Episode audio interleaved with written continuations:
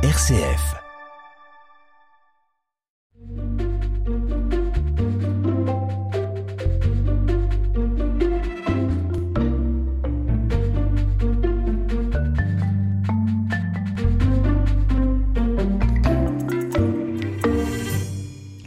La vie spirituelle, celle qui nous met en relation avec Dieu, est d'abord bien sûr une affaire personnelle. Mais on n'est pas chrétien tout seul. Pour rester vivante, la foi doit être partagée en s'élargissant à une communauté, paroisse, mouvement, communauté religieuse et autres, y compris, quand c'est possible, au couple. Aujourd'hui, c'est un couple que nous accueillons, Elisabeth et Patrice Maître, qui ont accepté de partager avec nous la manière de vivre ensemble leur spiritualité. Bonjour. Bonjour. Bonjour. Merci d'avoir bien voulu euh, venir témoigner de votre vie euh, de couple. Euh, on va peut-être remonter un peu aux sources, donc à la rencontre. Vous veniez de famille euh, catholique, euh, plus ou moins Alors, Elisabeth pour ma part, oui, en tout cas du côté maternel, une famille catholique pratiquante, avec des grands-parents extrêmement euh, inspirants Hmm parce qu'ils avaient traversé de, de grosses épreuves. Ils ont toujours témoigné euh, en faveur de... Enfin, ils ont montré par euh, leur foi qu'ils ont su surmonter des épreuves qui étaient terribles. Je pense que ce qui est le plus terrible pour des parents, c'est de perdre leur enfant. Mm. Ouais. Et, euh, et ma grand-mère a toujours dit que c'était la foi qui l'avait sauvé. Hmm. Donc c'est quelque chose qui m'a toujours beaucoup marqué. Ouais. Voilà, vous- avez réalisé que la foi, c'était quelque chose de vécu, C'était une force. une force. Oui. Et puis ensuite, eh bien, euh, c'est un peu la trajectoire euh, classique, c'est-à-dire le catéchisme. J'ai des souvenirs du catéchisme parce que je suis donc euh, issue d'une famille euh, modeste dans un quartier, on va dire chaud de Mhm. la banlieue lyonnaise. Et donc notre foi, elle était, euh, j'allais dire presque militante, parce que dans un milieu euh, peu porteur. D'accord. Et euh, c'était les parents qui assuraient le, le catéchisme. Et, et, euh, moi, en fait, j'ai reçu le- euh, cet enseignement par ma mère. C'est ma Ah mère ouais. qui rassemblait les, les- les enfants euh, autour d'elle. Mhm. Donc voilà, ça c'était la période catéchisme. L'aumônerie, j'ai eu la chance aussi d'être accueillie par euh, un groupe de, de, de sœurs. Euh, je me rappelle notamment de sœur Suzanne et sœur Madeleine. Mm. Euh, donc c'était à Bron qui était extraordinaire, euh, pleine de vie, euh, et qui savait euh, nous inciter à dépasser nos peurs, parce que quand on est adolescent, on est toujours mal dans notre peau, et euh, enfin souvent. Et donc elles nous ont incité à nous exprimer, et j'ai un très bon souvenir de, de l'aumônerie en, en leur compagnie, et notamment un moment fort pour mon chemin de foi, c'est la rencontre avec le pape lorsqu'il est venu Ah. à Lyon Mhm. cette rencontre au stade Gerland. D'accord. Voilà. Et du coup, euh, pensant à tout ça, j'ai revécu, j'ai revu certains enregistrements euh, de cette rencontre là il y a quelques jours. Oui. C'était extraordinaire de voir ce, le pape jeune, parce que c'était en 86. Et oui, donc c'était Jean-Paul II. C'était Jean-Paul. II. Mm. ouais. et, et il est extraordinaire avec les jeunes. Il paraît. Alors maintenant, je me tourne vers Patrice. Et vous, vous êtes né dans un milieu porteur ou moins? Alors moi je suis pas du tout né dans un dans un milieu porteur hein, parce que effectivement bon j'ai été j'ai été baptisé euh, comme tous les enfants euh, quasiment euh, le, le sont hein, parce que c'est classique. Mais je suis pas du tout né dans une famille euh, catholique euh, pratiquante hein. Il y avait- j'avais absolument il y avait aucune pratique euh, religieuse. Au- aucune. Donc euh, jamais mis les pieds à la messe pendant euh, pendant quasiment 25 ans peut-être un petit peu moins. Voilà. Donc ça m'était complètement euh, complètement étranger Alors donc pas de catéchisme, pas de première ah non, communion, ah bah rien, Ah, rien du Et tout. ça vous posait question, vous, quand vous étiez enfant, adolescent voir- Non, Non parce que, bah, de toute manière, on n'en parlait, on n'en parlait pas. Mhm. J'étais aussi dans une, avec, j'ai été dans un lycée euh, avec des, enfin collège avec des, des camarades de classe euh, dans le, qui n'avaient pas, euh, en tout cas dans lequel il y avait aucune pratique religieuse qui était qui était affichée. J'entendais jamais parler du catéchisme, euh, donc j'étais complètement à part et je me posais d'ailleurs pas de questions parce que quand on est complètement à part, sait pas, quoi. Ouais, Tout simplement. Oui, oui. Voilà. Et euh, j'ai été amené à la fois euh, seulement à la fin de mes études euh, universitaires. J'ai j'ai rencontré un autre étudiant avec lequel j'ai fait la fin de mes études et qui m'avait, puisque donc moi j'étais à l'époque à Lyon, hein, et qui m'avait dit pour le, le 8 décembre, écoute, avec d'autres d'autres jeunes, on va à la messe du, du 8 décembre, donc la messe à la basilique de, de Fourvière avec euh, avec euh, monseigneur euh, de Courtrai. Euh, il m'avait invité, donc euh, j'y suis allé, euh, et puis ça a été une soirée magnifique. Voilà, je sais pas, j'ai été interpellé par tout ce qui se disait, ce qui se faisait, par cet accueil, par toutes ces tous ces moments de prière, par toute cette, cette, cette masse impressionnante quand même de, de, de personnes qui étaient dans la basilique. Ouais. Et voilà, donc ça, ça m'a fait euh, poser pas mal de, questions. Euh, après, j'ai fait d'autres rencontres qui fait que j'ai un petit peu commencé à cheminer euh, quand même tout doucement, puisque en fait, je ne connaissais absolument rien ou pas grand-chose de la, de la Bible. Alors la pratique, euh, effectivement, de la messe, je ne connaissais pas. Ensuite, j'ai eu l'occasion, un petit peu après, peu de temps après, relativement peu de, euh, peut-être deux ans après, de connaître mon, épouse. On a fait le choix du, mariage religieux qui ne posait absolument aucun, aucun problème, bien sûr. Euh, mais c'est vrai que je suis resté pendant très très longtemps euh, à la fois dedans et dehors puisque je j'allais donc euh, à la messe où j'avais compris de plus en plus de choses Oui. mais je, je ne communiais pas puisque j'avais pas fait ma première communion Mhm. et il y avait encore pas mal de choses qui, qui me posaient problème, euh, notamment justement au travers de l'Eucharistie, le sens même finalement de, de l'Eucharistie, entre autres.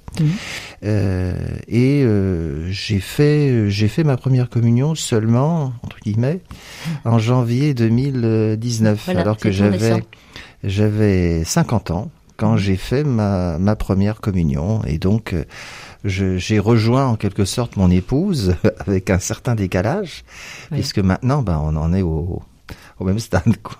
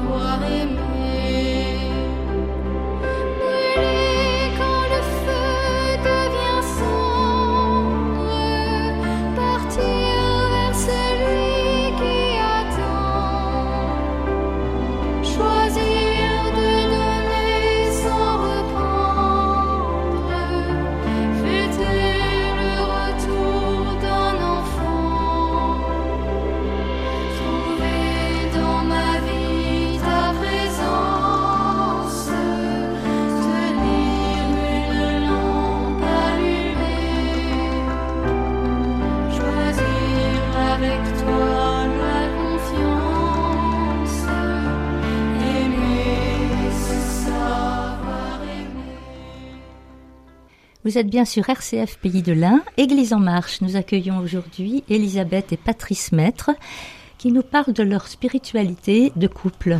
Alors on a vu un petit peu votre chemin tous les deux, vous vous êtes donc rencontrés, Elisabeth euh, déjà bien engagée dans la vie de foi, euh, Patrice qui était plutôt encore en recherche mais qui sentait bien qu'il avait commencé un, chemin. Alors après le mariage, comment, comment ça s'est passé pour vous justement, ce partage de, de foi finalement.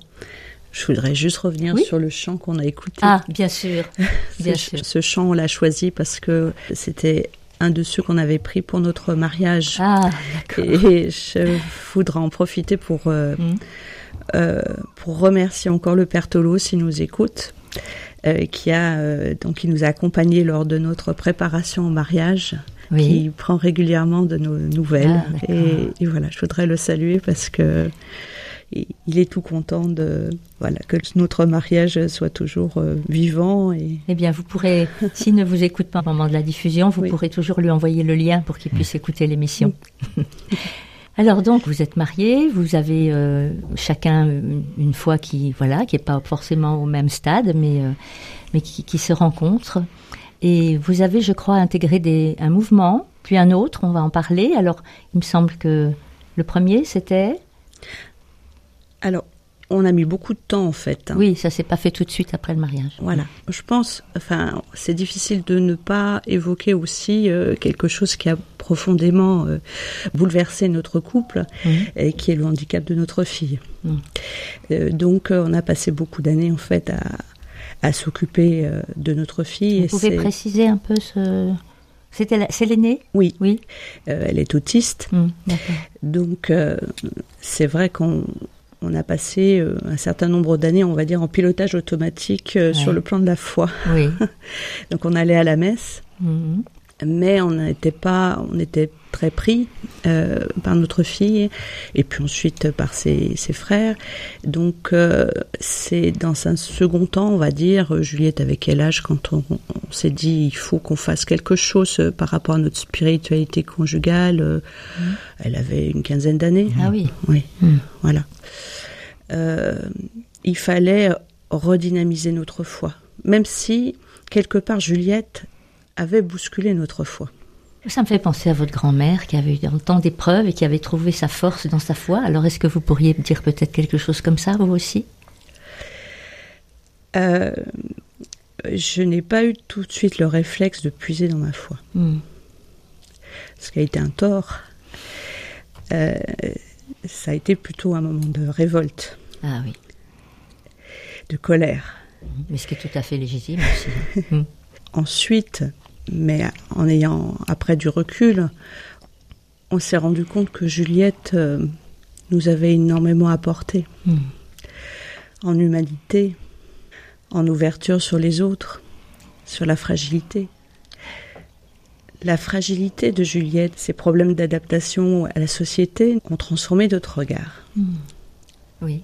Vous voulez ajouter quelque chose, Patrice? C'est un beau témoignage que vous êtes en train de nous dire. hein Oui, euh, je, crois que effectivement, euh, ce qui nous a manqué, en tout cas les, les premières années, c'est qu'on ne s'est pas effectivement tourné suffisamment sur euh, vers la foi.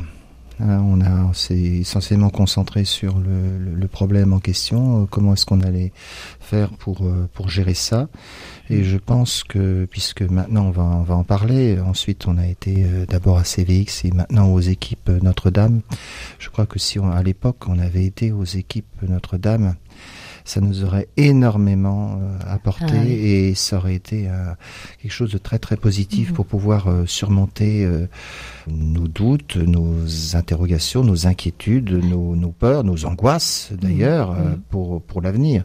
Quand on a un enfant handicapé, que va devenir cet enfant Bien sûr, et ça, ça, ça nous a manqué. D'où le fait qu'à un moment donné, on s'est dit, euh, oui, effectivement, il faut aussi qu'on qu'on intègre euh, des mouvements, euh, des mouvements d'église qui puissent nous, nous apporter justement davantage pour la spiritualité. Mhm. Donc vous avez entendu parler de CVX, communauté vie chrétienne, Oui, qui commence à être bien connue maintenant, oui. oui, oui. Et puis vous avez cheminé pendant, Alors CVX, une année oui, avec toi. Oui. oui. Voilà, oui. et donc, Et, et donc, euh, on avait trouvé ça formidable.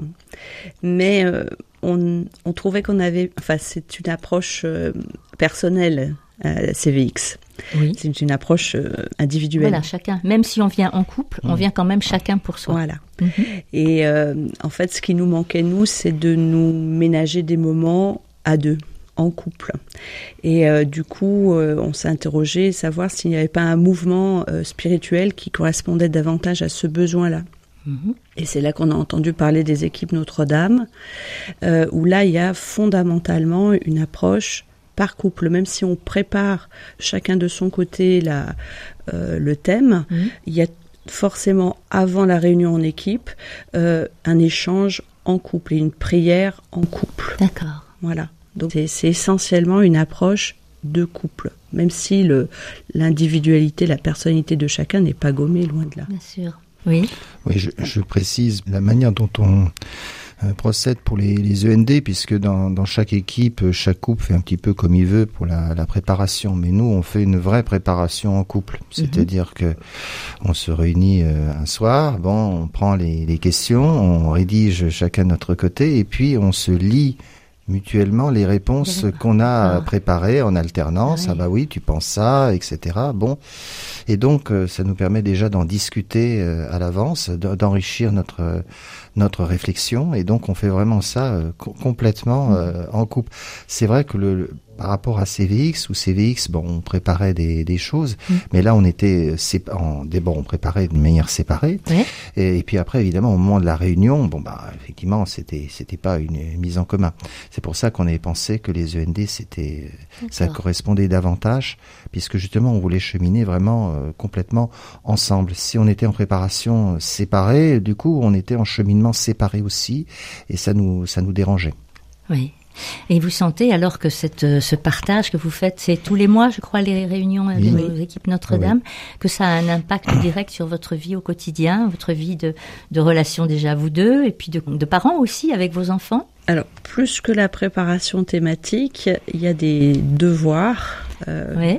entre guillemets. Ça fait un peu scolaire, ça. Mais enfin, vous êtes enseignants tous les deux, alors ça Oui, ne payse pas oui, trop. ça, ça nous ça Oui, nous mais- fait pas peur. Oui. Euh, il y a ce qu'on appelle le devoir de s'asseoir. Oui. Et je pense que c'est surtout, euh, ça revient régulièrement dans les équipes, c'est surtout ce devoir de s'asseoir qui met en place une nouvelle forme de communication. Parce que souvent les, les couples en difficulté, ce sont des couples qui communiquent difficilement ou qui ne communiquent plus du tout. Or, euh, dans les équipes Notre-Dame, le mouvement justement nous incite très fortement à Mhm. avoir au moins un DSA, un devoir de s'asseoir par mois. D'accord. Sur le thème que l'on a envie, le thème n'est absolument pas euh, proposé euh, par les END. C'est à nous de choisir nos thèmes. Ça peut être en lien justement avec le thème d'étude de l'année, mais ça peut être en lien avec nos problèmes euh, de couple ou de famille ou que sais-je. Les parents? Oui, tout à fait. Et, et donc, c'est toujours précédé d'une prière. Oui. de façon à ce qu'on se rende compte, qu'on soit bien conscient qu'on n'est pas deux, mais trois. Le Seigneur est avec nous. Et bon, il y a des formulations. euh, euh, on nous a appris à, à exprimer, à formuler euh, notre ressenti d'une certaine façon pour que l'autre ne se sente pas agressé, le conjoint ne se sente pas agressé. Et ça permet du coup de mettre des mots MOTS sur des mots MAUX.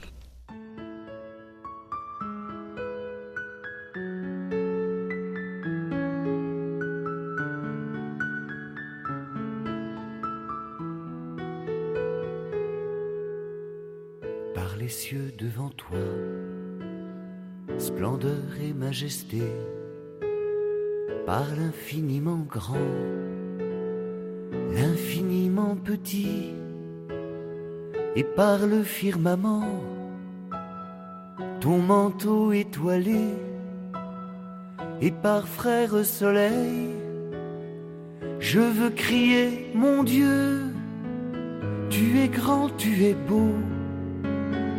Dieu vivant, Dieu très haut, tu es le Dieu d'amour. Mon Dieu, tu es grand, tu es beau.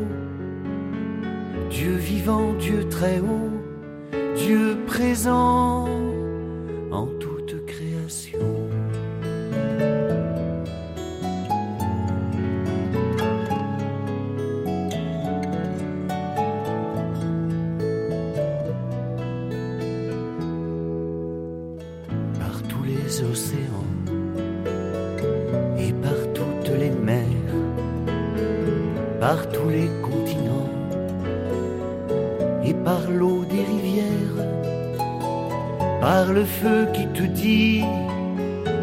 comme un buisson ardent et par l'aile du vent. Je veux crier mon Dieu, tu es grand, tu es beau, Dieu vivant, Dieu très haut, tu es le Dieu d'amour.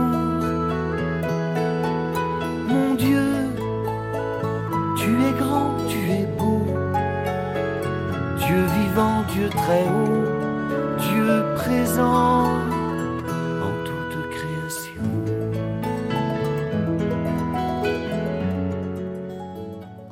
Vous êtes bien sur RCF Pays de l'Ain, Église en marche. Nous accueillons Elisabeth Mestre et Patrice. Ils viennent partager avec nous leur euh, spiritualité de couple. Alors on en était justement à votre engagement dans les équipes Notre-Dame et vous disiez combien c'était important pour vous de, de vivre ce dialogue euh, à chaque mois par le devoir de s'asseoir. Euh, je voudrais vous demander quel impact ça a aussi sur votre euh, vie de parent et comment vos enfants ils partagent aussi avec vous votre, votre foi. S'ils la partagent. Alors, Euh, qui répond? les réunions ont lieu en fait chez les couples. Donc Oui. euh, les enfants euh, sont d'une façon ou d'une autre, euh, alors je ne vais pas dire intégrés puisqu'ils sont euh, à l'écart, mais en tout cas le début, notamment les prières, euh, puisque toute réunion de- des équipes Notre-Dame commence par une prière en équipe, euh, les enfants sont cordialement invités à, à participer. Ils le font Euh, alors, euh, en fait, en grandissant, peut-être un peu moins. Vous avez une fille et, Et deux et garçons. deux garçons, voilà, trois enfants. oui. Voilà. Et Ils sont de- adolescents Euh, oh, c'est des jeunes adultes Ah oui, maintenant parce oui. qu'il y en a, voilà, il y en a un qui est sur Lyon et puis euh, puis les deux autres, euh, dont Ouais. Juliette, donc qui sont encore chez à la nous. maison. Oui. Donc euh, quelque part ils sont associés. Puis il y a aussi euh, euh, un moment de convivialité une fois par an où là euh, les familles euh, donc euh, de l'équipe sont entièrement réunies. Voilà. Mhm. Donc ils se, se connaissent euh, Mhm. entre enfants. D'accord. Et puis Et ils adhèrent à votre démarche? Ils sont, ils sont partie prenante ou alors ils le font, je sais pas, pour, euh, pas pour vous faire plaisir, mais il n'y a pas d'opposition, je veux dire, non. de leur part, non Non, non, il n'y a, Mm. y a pas d'opposition, mais euh, on les avait déjà associés d'une autre façon. Il y, a- il y a aussi, bien avant notre engagement dans les équipes Notre-Dame, euh, alors ça, ça vient de, de, de ma mère, de ma grand-mère, Ouais. euh, la, la tradition de la prière familiale du soir. Tous les jours Tous les soirs, Ah oui. on revisite notre journée. Mhm. Euh, alors c'est plus ou moins dur. hein. Euh, Parfois on a du mal à remercier quand la journée a été un petit peu difficile. Donc Ouais. des- mais c'est important de terminer par des intentions de prière. Et, je pense que c'est quelque chose qui est qui est attendu. D'accord. Ah oui, c'est voilà, c'est pas subi, c'est attendu, c'est ils participent volontiers. Non, parce que je sais que quand on n'est pas là, euh, ils le font, Ils le euh, font. tous les deux. Donc euh, c'est vraiment pour eux un moment pour clore la journée. Ouais, je crois qu'il y a beaucoup de parents qui vous écoutent qui doivent être envieux. Parce que c'est plutôt rare maintenant les adolescents qui, euh, qui, qui vivent dans la- leur, leur foi, quoi, qui, qui l'ont, oui. Oui, euh, bah, Ouais. je pense qu'ils sont comme nous, ils cheminent. hein. Il y a, Oui. il y a des, des hauts et des bas. Bien et, sûr. Mm. et on, on en a quand même un qui s'est éloigné, hein, celui qui est sur Lyon. Ah mais oui, voilà, la- arrivé à l'âge adulte, oui, C'est compliqué. Des distances. ouais, il n'y a pas que la distance géographique. bien sûr. Alors, je crois savoir que vous, vous êtes euh, membre de la communauté des Vennes, qui est bien connue maintenant de RCF. Euh, Patrice, vous avez Oui. un engagement particulier? Oui, effectivement, euh, je suis membre du, du conseil pastoral hein, paroissial, le CPP, depuis euh, trois ans. Voilà. Donc je- je- je- j'ai abordé ma dernière année de, de mandat, mandat, puisque oui. voilà, ça, ça dure euh, quatre ans, et puis euh, quatre ans ben, dans lesquels euh, on a énormément de, de choses à gérer. Bon, d'abord il y a eu le Covid, effectivement, mais ça a été compliqué avec Mm. effectivement tout l'aspect sanitaire. Euh, et puis évidemment tout ce qui concerne euh, ben, le, le synode, la démarche synodale, euh, déjà euh, collecter euh, toutes les les, les propositions des, paroissiens, euh, leur- leurs paroles, tout, tout ce qui n'irait pas dans l'Église et qu'il faudrait euh, améliorer. Et puis il y a aussi ben, tous les aspects également euh, matériels, et c'est ça aussi qui est intéressant quand on est au CPP, Mhm. c'est qu'on est euh, confronté vraiment aux problèmes purement matériels de Oui, l'Église, euh, déjà d'un point de vue déjà financier, et puis du point de vue, vous en savez quelque chose d'ailleurs à RCF, euh, puisque je crois qu'il va y avoir un déménagement dans quelques mois, Ouais. euh, les, les bâtiments. Mm. Euh, L'entretien des bâtiments, euh, Ouais. ça, ça coûte cher, il y a des travaux, c'est compliqué, bon, et donc il y a tout ce suivi euh, qui est qui est fait et qui qui est évidemment compliqué, d'autant plus qu'on le sait, ben, l'Église a le, le- notamment entre autres le, le diocèse de, de a des problèmes euh, financiers comme d'ailleurs dans tous les diocèses de France. Bon. Ouais. Et donc, bah, on est confronté à ces, ces, ces problèmes effectivement euh, matériels qui, euh, bah, qui peuvent aussi, qui vont être un facteur de, de, de blocage un petit peu de la de l'existence, enfin pas de l'existence, mais en tout cas de la de la de la poursuite de, notamment, je pense entre autres de la démarche synodale, parce que d'un Mm. côté, on appelle les, les, les fidèles à justement à participer davantage à l'Église, mais euh, de l'autre, on leur dit ah oui, mais le problème c'est qu'il y a de moins en moins d'argent. Oui. Et donc, euh, voilà, on a à la fois le problème. Alors, j'ai envie de dire, a- alors ça, on aborde justement un peu la question brûlante de la crise que traverse l'Église aujourd'hui. Mm. Il y a de moins en moins d'argent, mais il y a une cause, c'est qu'il y a de moins en moins de fidèles qui, qui donnent. Euh. Les églises se vident, hein, c'est bien connu, à, Bourg comme ailleurs. Euh, je crois que c'est la communauté des Vennes qui reste encore bien vivante, mais les autres paroisses, semble-t-il, Oui. se, se vident. Alors, qu'est-ce que vous en pensez, vous, de l'avenir de l'Église? Comment vous pensez que tout ça va évoluer? Elisabeth Il me semble que on a, euh, on n'a pas assez euh, fait confiance et fait appel à la moitié de l'Église, qui est les femmes. Voilà, c'est pour ça que je vous donne la parole aussi. oui. Voilà. Donc Mm. euh, tant qu'il n'y a pas une remise à plat euh, de ce que peut euh, apporter, en fait, ce que peuvent apporter les femmes dans l'Église, Mm.